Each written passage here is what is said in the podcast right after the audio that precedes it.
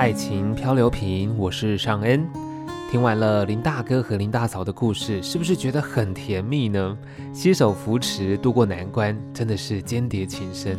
但说到底哦，还是得要靠自己努力，身旁的人才有办法帮你嘛。如果说连自己都不努力了，协助当然就进不来了。台湾也已经即将要进入到这个超高龄社会，许多的长者在生活当中难免会遇到一些不如意的事。那么这些长辈又可以怎么样来帮助自己达到自立支援呢？今天节目邀请到台湾自立支援照顾专业发展协会的林金丽理事长，要跟我们分享的是照顾的新思维以及做法。欢迎理事长。哎，主持人好，各位听众朋友大家好。林金丽，台湾自立支援照顾专业发展协会理事长，深耕高龄照顾领域近三十年，实务经验丰富，也是政策倡导的领头羊。二零一一年引进日本自立支援照顾理念，发起台湾照顾为革命，带动照顾创新思维与做法。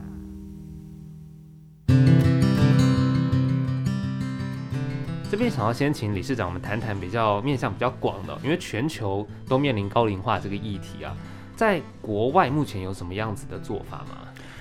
嗯，其实世界各国哈面对高龄这个课题，坦白讲。大家都是在做中学，嗯，好、哦，我们很难说有哪一个国家做的特别好。可是我想有一个普遍性的观点，就是说，大家对于高龄生活的想象，跟他的那个价值，哈、哦，开始有不同的观点。嗯哼，像在过去，我们会认为高龄者就是老了，好像就需要被照顾，嗯，所以我们会把它视为是被照顾的一个族群。对，所以以前在谈人生的历程中，也会有所谓的退休。的人生的概念，哦可是开始慢慢你就会发现说，从国外开始就有所谓的第三人生啊，或第四人生的概念，就是认为说那个因为不应该是退休，而是另外一个职涯的开始。然后针对当如果人进入到需要被照顾的阶段的时候，就会有想要尽量延长他健康能够自主的时间，或者是说他现在就算需要被照顾的。也希望让他可以过得比较自主或者自立，就是说这些都是慢慢的把我们所说的现在的一般的中壮年能够健康自主的那个我们所说的叫正常的生活，能够延续到老后，甚至需要被照顾。是，好，就大概可能开始慢慢的从价值上面或是政策上面开始从欧洲到日本，甚至台湾，现在也开始都朝着这个方向走。是。那台湾在呃预计二零二五年会进入所谓的超高龄社会，是。就虽然刚刚有讲到说台湾有朝这个方向去走，但是二零二五距离现在很近了。是啊。台湾目前在这个比如说照顾业界已经有什么样子的准备了吗？嗯、呃，通常哈、哦、现在是这样，就是说因为台湾面对高龄化的准备的时间比其他国家还要来得更紧迫。因为我们速度更快，嗯哼，所以其实我们台湾的照顾业界在实物现场来讲，其实应对这件事情哈，其实是很辛苦的。因为第一个就是高龄化，另外一个相对性就是人力不足嘛，嗯哼，好啊，再第二个就是我们台湾长期以来在过去二十年，主要的照顾人力其实主要是外籍移工，所以呢，我们有外籍移工的照顾模式，那几乎就是无微不至的照顾模式，嗯嗯。跟我们希望让长者哈能够自主自立的照顾模式，在本质上面似乎有一点不太一样。嗯哼哼。所以刚刚有提到，就是说在照顾业界，在这几年也开始会有希望说，让需要被照顾的长者尽量让他能力可以恢复，然后呢，我们给他一些部分照顾，那其他的尽量给他一些资源性的措施。可以让他自主生活，嗯，可是这个部分其实不只是做法上的辛苦了，包括在观念上面都有很多需要突破的地方。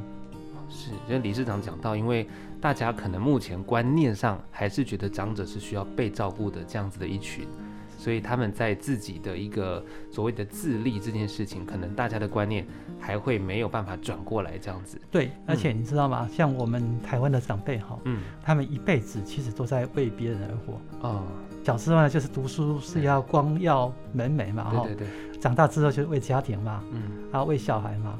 然后一辈子都为别人付出，其实都没有为自己活过。嗯，所以当他觉得他人生需要被照顾的时候，丧失了那种为别人付出的时候，他会顿时认为他没有价值了。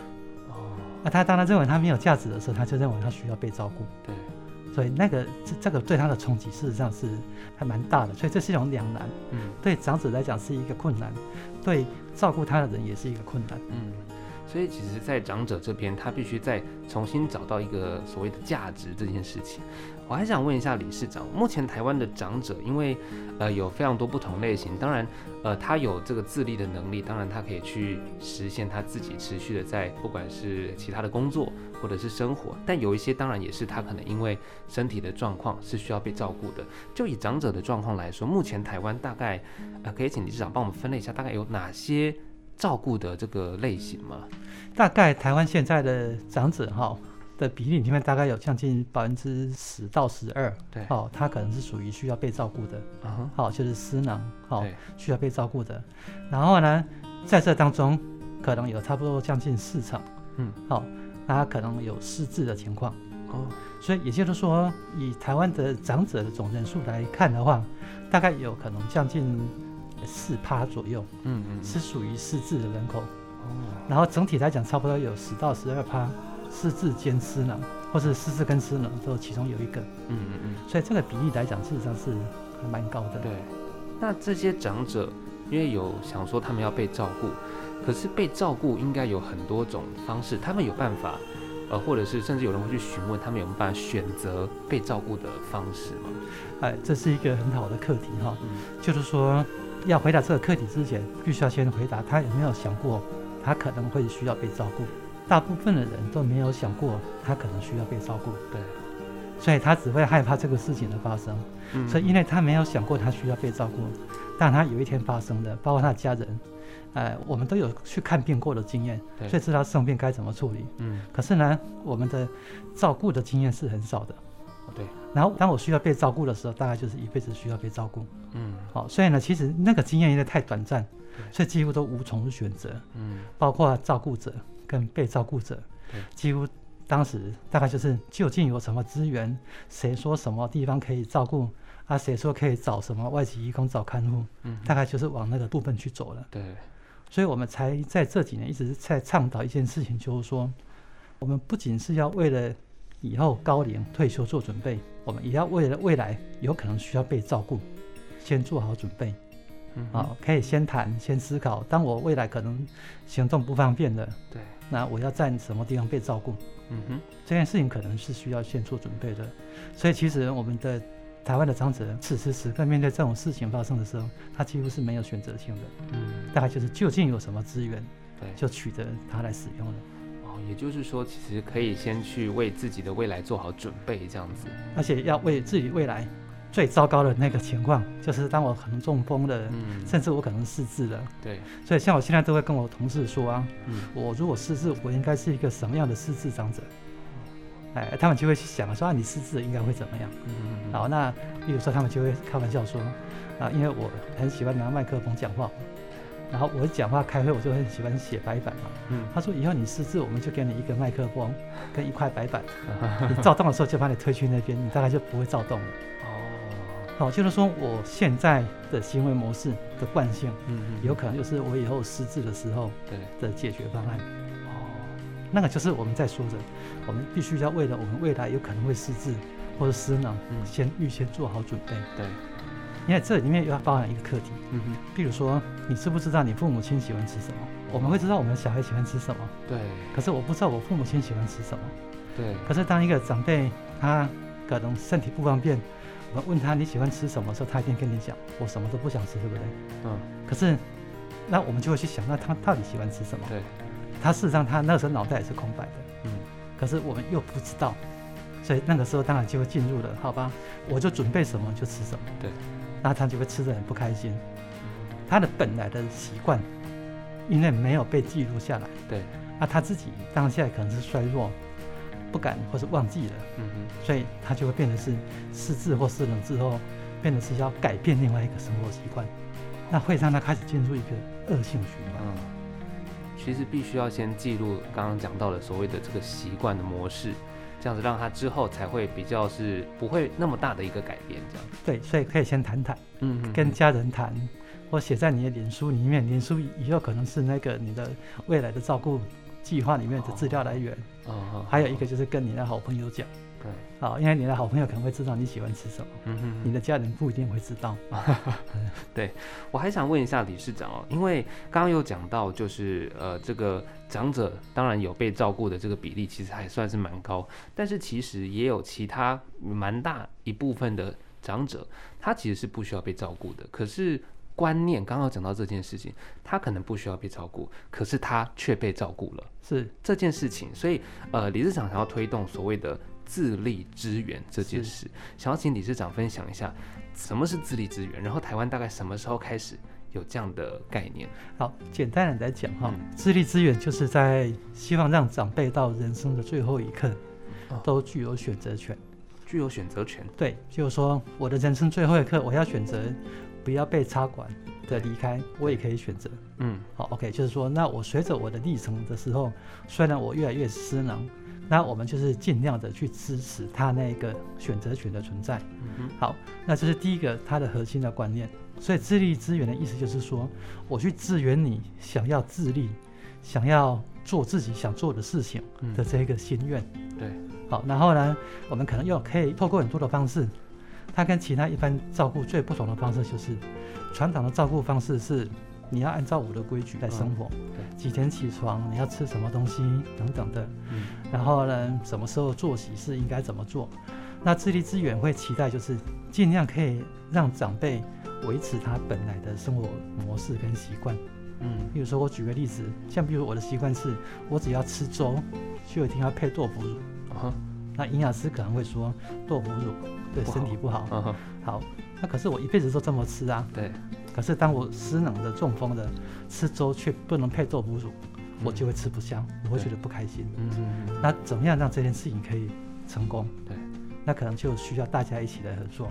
嗯。所以就是说，继续的让他维持本来的生活模式，嗯，支持他想要自立的这种心情。对。然后这这个就叫自立资源。那自立资源这件事情跟。比如说，一般人来讲好了，长辈自立支援，他维持他的生活习惯，对我们一般的照顾者来说，他是可以减轻负担的吗？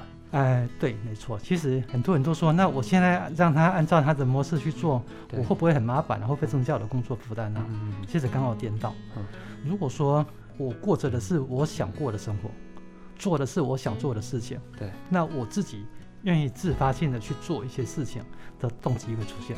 嗯。如果说我今天吃的不是我喜欢吃的东西，睡的不是我喜欢睡的床，起床的时间不是我能决定的，那我干嘛还要为自己做一些事情？哦，我就都让你们来决定就好了啊。对，那个时候反而会加速他的恶性循环。嗯，哦，我举我妈妈做例子就好了。我妈妈前一阵子做住院开刀，嗯，啊衰弱，大概躺在床上一个礼拜，嗯，卧床一个礼拜就不能走路了，嗯，走路的功能就快速退化。嗯，然后呢？他一直担心一件事情，他担心说，他出院返家之后，我们会不让他再回去，因为他在经营便当店嘛。对，我们会不让他再回去便当店工作。嗯，可是呢，他一回家之后，我们问他的第一件事情就是，你什么时候要上班？他说我今晚不要抖的，嗯，啊，我都，你要再休息几天？然后说他再休息一天好了，所以再休息一天，隔一天他就又去开张了。啊，好，那这这就是什么？就是。呃，但他能够持续做着他想做的事情的时候，他就会动力会出现。嗯，不然呢，他的生活没有目标的时候，他就一直坐着或者躺着。对，然后坐或躺就会加速失能的发生。嗯，失能会变得更严重。嗯嗯，主要的差别会在这个地方。哦，也就是说，其实像刚刚讲到的，在动的过程，也许不管是肌肉还是任何身体上面的状况，其实你有持续在做。你有持续在动，它其实会让你维持一个基本的状况，但你必须要有动力。没错，那个动力就是说，呃，对于生活还有一点点盼望吧。嗯，如果都没有盼望，我一直躺着就好了啊，对不对？对。然后老人家连续躺三天会流失一公斤的肌肉。哦。所以只要让老人家躺三天、四天、一个礼拜，他就不会走路了。嗯。他就会忘记怎么走路。哦，这肌肉的流失非常快速。对，所以卧床是所有失能的源头。哦，如果他受伤或是身体不舒服，只要没有一直卧床，嗯，他的恢复速度会比较有机会。OK，这边想要问一下理事长，就是自立支援在进行跟实践的过程，台湾推动有没有遇到什么样子的困难呢？这个困难当然有很多层面，然后第一个层面就是来自于专业人员的认知嘛，嗯，好，因为在过去大家的习惯就是以卧床为主的照顾方式，对，你就不要动是最好的嘛，对，好，然后所以呢，你要改变说鼓励长辈动。啊，当然，大家心里面就会有压力。对，事实上，鼓励长辈动，并不会增加多大的工作负担，嗯，甚至会减轻工作负担，嗯。可是那个照顾的惯性没有改变，对，哦，观念没有突破是最大的困难。嗯嗯。第二个事情就是刚刚提到的长辈的自我价值感，嗯，但他自我价值感认为他人生走到这个阶段，应该哀鸿叫狗了吧？哦。然后呢，那个应该哀鸿叫狗，应该来自于对自己身体的病痛。跟对于子孙好像都没有在旁边的那种控诉，嗯，那这件事情需要被新的价值转换，嗯，所以我们在这几年才会推动一个观念，就是说，你退休之后不是退休，是转换职业，OK，变成是另外一种叫社会资源型，嗯，你换的是你的人生可以继续支援你的家人，支援社区或者支援这个社会，嗯，继续有价值就对了，对。然后第三个问题当然就来自于，就是说整体这个社会环境对于支持一个长者哈继续独立自主的生活，在社区里面，其实坦白讲，并没有很友善哦。比如说我举个例子，嗯，当你知道你的住家旁边住的是一个中风或是一个失智的长者的时候，嗯，那我们会有什么心情？我们大概就会担心嘛，会不会出事嘛？嗯，我们大概就会怪他的家人为什么不把他带去照顾嘛？嗯，啊，可是呢，如果我们能够转变一个观念，就是说，那我们一起来支持他、支援他，那这个时候可能就会有不同的结果了。嗯，所以其实人一天需二十四小时里面需要被专业者照顾的时间，可能只有一小时。嗯，其他二十三小时是自己或是在社区里面一起来支援他，他一样可以过得很好的。嗯嗯，所以这个就是另外的第三个层面，叫社会层面，我们必须要突破的课题。对，因为其实像我们的故事里面，其实也有讲到，就是他虽然中风了，但是他持续的也是在自己做努力附近。虽然他一开始可能会害怕去公园走路，因为邻居都认识，是。可是后来反而是邻居们看到他出来的时候，是给他鼓励、给他打气的。没错啊，会让他更有动力的出来走。同才跟社会支持，嗯，是这样一个长辈的那个正向动力出现的一件很重要的一个源头。嗯，呃，我们就有长辈是这样子，他失智了哦，对，他现在失智已经到了算是接近重度的。嗯，好，偶尔会走失的。对，可是他还是每天骑着摩托车在社区绕。嗯哼，因为当他绕一绕找不到路的时候，社区就会有人把他带回家。哦，就那个小社区很可爱。嗯，大家都彼此认识。对。那因为大家也都上过课，怎么应对失智者？对，甚至呢，失智者的家属不会觉得说，好像咱家我们家的长辈失智是一件丢脸的事情，嗯哼，反而会去告诉别人说，哎，我爸爸他现在已经失智，可能会走丢，对，你们看到他的时候就帮忙叫一下，帮帮我叫叫一下他，嗯嗯嗯，啊，那这样开始一个友善的氛围出现之后，他能够延缓他恶化的时间，有机会让他继续维持本来的旧有的形态的一个生活，嗯。我还想问一下理事长，因为刚刚有讲到，就是长辈他的一个观念，他必须要持续起来动起来走嘛。不过有一些长辈可能因为他开刀，然后他可能得卧床一阵子，可是他会有一种抗拒说，说啊外天啊，我会痛啊，我不想起来走。那这样子有没有办法去说服长辈说他应该呃要多走路，或多去进行这样所谓的自立支援的这样一个状况会？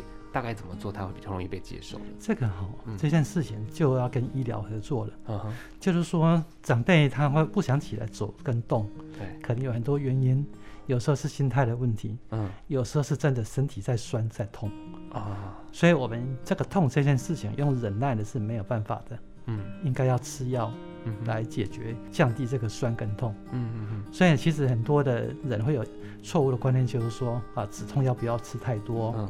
啊，吃太多会不好，消炎药不要吃太多。嗯，其实，在医师的用药正常的情况之下，那是没有问题的。嗯，好，然后我有把酸跟痛哈先控制住，他才有办法有那个能量起来走跟动。哦，这是一个必要的过程。对，所以他爬不起来，我们就要去看是什么原因爬不起来。嗯，不是先进的问题，是真的酸痛，那就要再跟医师去谈这件事情。OK，了解。这边也要想要请理事长分享一下自立之源，就是目前在台湾有没有哪些成功的案例可以跟大家分享，让大家知道这件事情其实是很值得，也很需要去推广的。其实，在我们智力资源的价值观里面，照顾目标哈，嗯，就是长辈他。怎么样让他恢复他本来的生活模式？对，或是回到他本来的习惯？嗯，当然，他生活模式跟习惯重新找到之后，我觉得他对他们来讲会是一件很好的事情。嗯哼，那我分享，其实那都是在我们的机构里面实际发生的情况了哈。就是有一个长辈，他被送到我们机构来的时候，大概已经是失智，好，已经是闹到整个全村庄都知道了。嗯哼，他身体非常的强壮，嗯，可是他失智。对。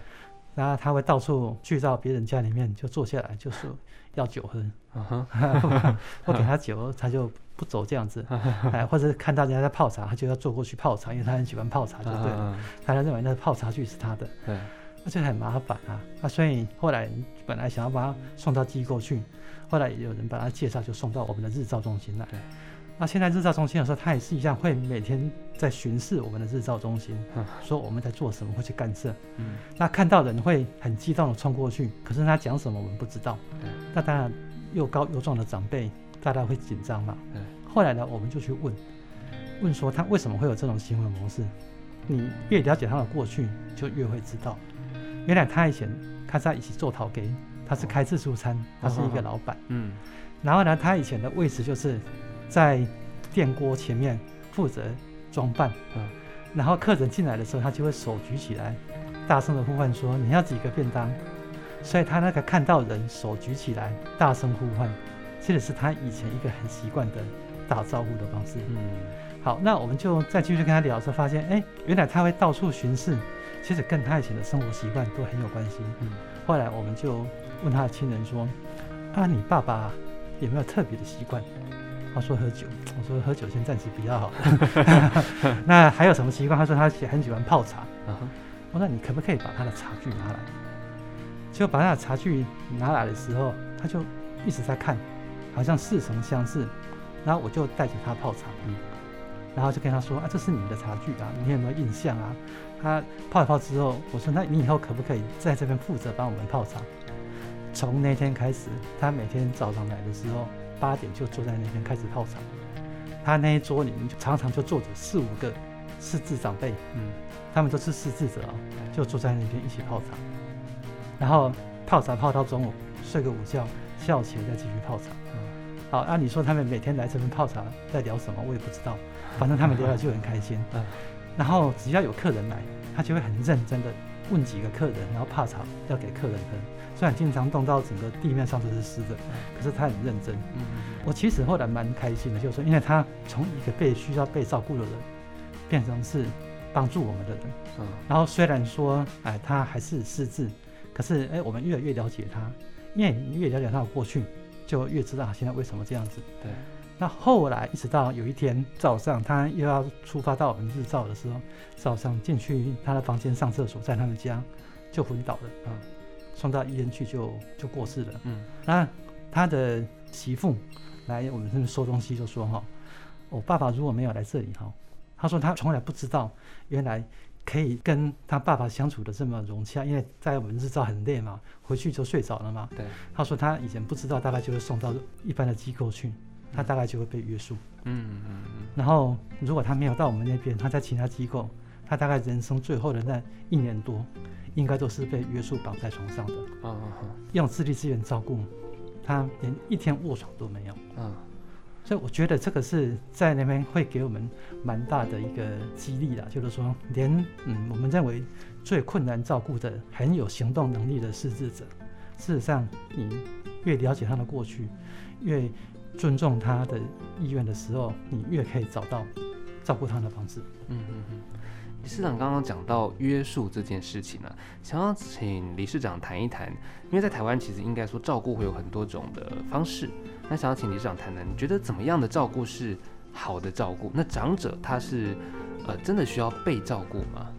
好的照顾其实也有很多不同的标准。嗯，好，不过就我来看哈，一个好的照顾就是这个照顾关系里面的这三个核心的主要人物的关系都可以维持的稳定而融洽。嗯，这三个人是谁呢？一个就是需要被照顾的人本身，就是那个长者。对。第二个呢，就是他的家属。第三个呢，就是照顾他的人，那个工作者。嗯。因为长期照顾的顾名思义，就是很长很长的时间需要被照顾。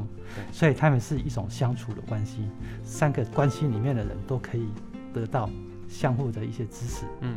那我觉得这就是一个好的照顾。嗯。然后你说长者真的需要被照顾吗？我们应该可以这么说，就是他大部分的长者，他只有部分的功能需要被协助，啊，被协助。对，然后呢，他那些功能被协助的时候，他可以透过别人帮忙，或是透过一些辅具来协助，他可能就可以自己操作。而大部分的长者，他的大部分的功能还是可以自己来的。嗯，所以智力资源照顾就很在乎这件事情，就是说我们协助他不行的地方。然后针对他不行的功能呢，我们透过一些方式帮忙，或是让他可以自己操作，而他还行的，我们让他自己做。嗯嗯嗯。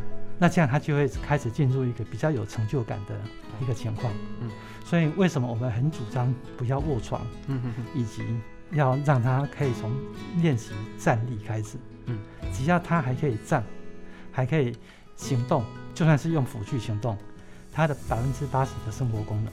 就有机会维持，嗯，也就是说，反之，如果它不能站，开始卧床、久卧，百分之八十的生活功能就会开始丧失。是，理事长讲到卧床这件事情，因为我们知道之前理事长有发起所谓的零卧床运动嘛，希望说像是企业啊，或是大家来号召，想请理事长谈一下零卧床运动这件事情。零卧床运动就是，其实我们主要有。两个倡导的想法啦，嗯、一个就是让大家知道哈，其实失能的主因其实不是意外或是疾病，嗯，失能的主因是意外或疾病之后的照顾，嗯，你让他躺在床上，他才是主要的失能，所以尽量的不要卧床，那就可以避免绝大多数的失能的加重，嗯嗯嗯。然后呢，第二个东西就是说，在探讨您卧床的时候，其实我们针对的对象其实不是现在已经在卧床的长者。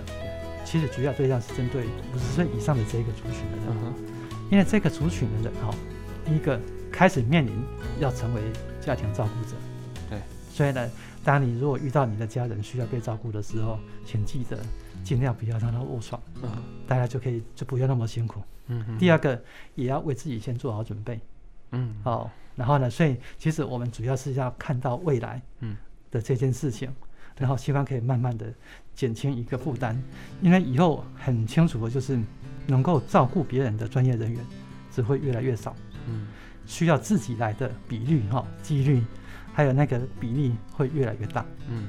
理事长讲到这个平卧床，就是其实是在比如说意外发生之后的照顾这件事情，如果卧床的话是导致失能很重要的一个很主要的一个原因。是。那也想要请理事长分享一下，因为照顾这件事情可能。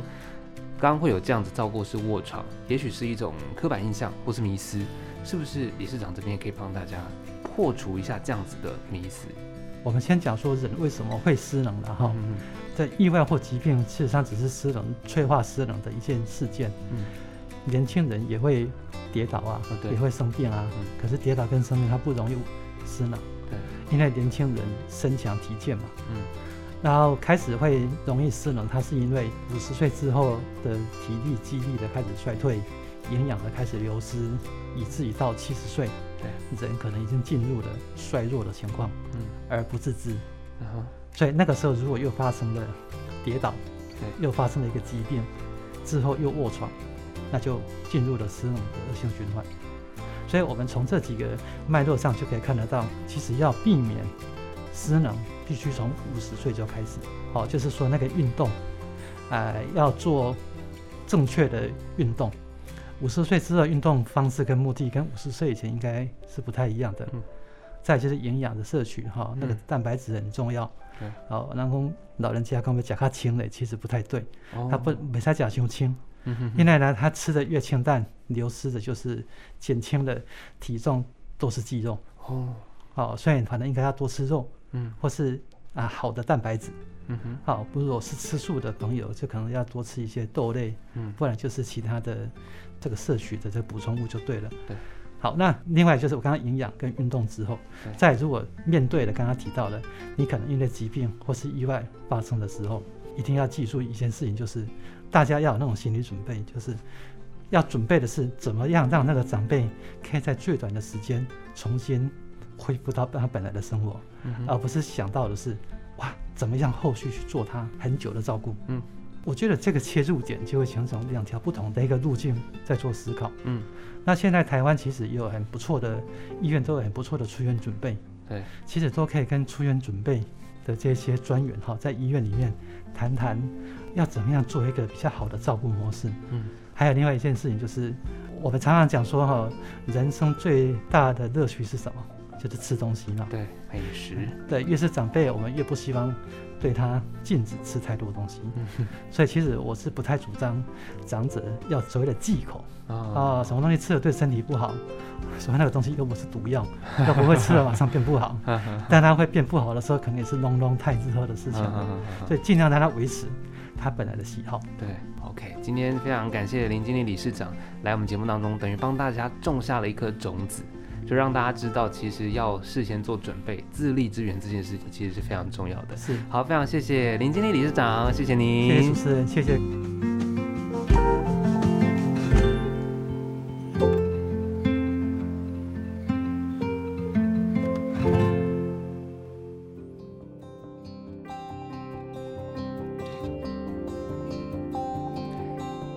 天爱情漂流瓶听到了林大哥中风之后如何自立，并且持续复健到可以行走的故事。当然，林大嫂的支持绝对是功不可没的。爱老虎油，爱嘎老把油，真的是很可爱哦。